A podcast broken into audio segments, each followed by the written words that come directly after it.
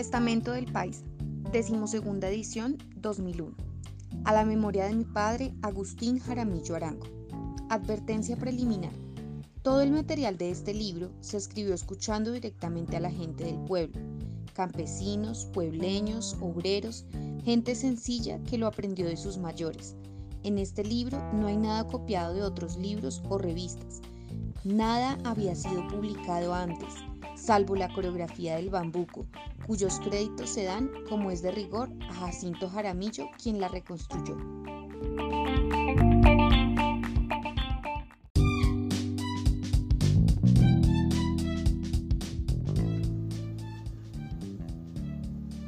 Prólogo.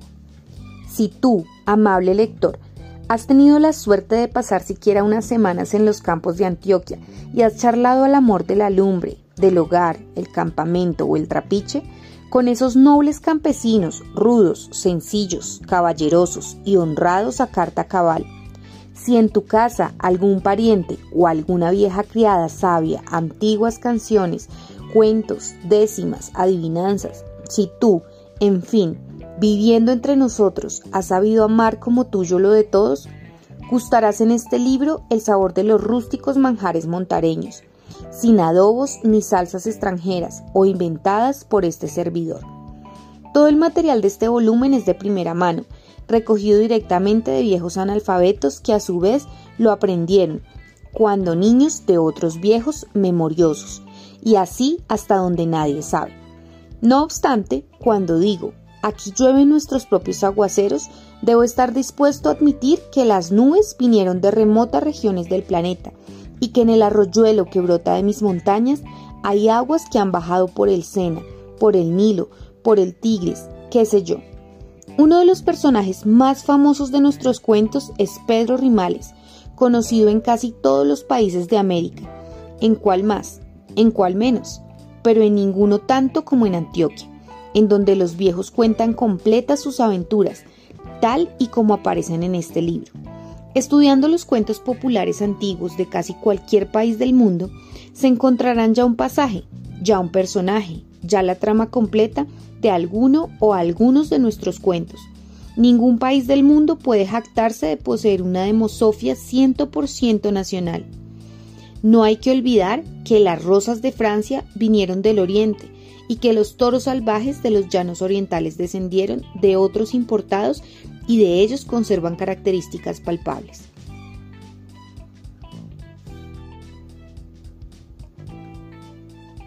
En el libro de Gigena Sánchez, Los cuentos de Mamá Vieja, Buenos Aires 1946, aparecen los siguientes cuentos, todos muy conocidos por nuestro pueblo.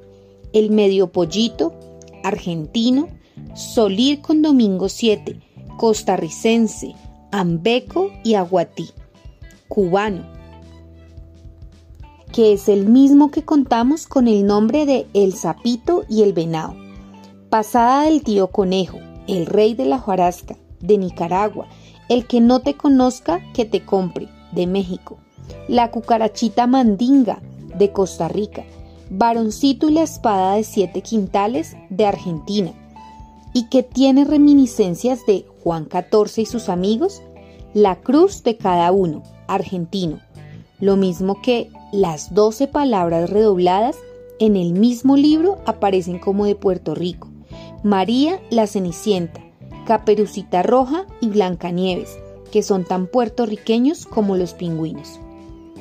Que el folclore se puede acabar y el pueblo quede quedarse sin pan de tradición y desnudo desde el punto de vista cultural es evidente. Un afán de salvar de la muerte lo más nuestro que ha impulsado por años a recogerlo. Van desapareciendo y quedando sin reemplazo los viejos contadores de cuentos que dejaban a chicos y grandes embelesados hasta el amanecer por cuantas noches quisieran mientras ellos saboreaban un cuento de 5, 10 o 16 noches, o varios cuentos en cada noche sin esperar más paga que unos cuantos asguardienticos, tabacos y a veces, cuando mucho, la comida. Las sesiones son largas, los niños no pierden detalle y están quietos procurando pasar inadvertidos, para que no se les mande a dormir antes de que termine el cuento. El viejo, de ojos claros y vivaces, de larga barba nivea y de bigotes grandes y ahumados por el mucho tabaco, encarna todos los personajes que desfilan por la fábula, y canta, y ríe, y llora, y vuela, ruge, silba, ladra, muge, nada, vence, muere, estalla y resucita. Su milagroso bordadón de berraquillo es durante el cuento culebra, escopeta, tiple, lazo, garrote, puente, ramillete de flores. Lástima que estos viejos se nos mueran, para que no todo se vaya con ellos a la tumba.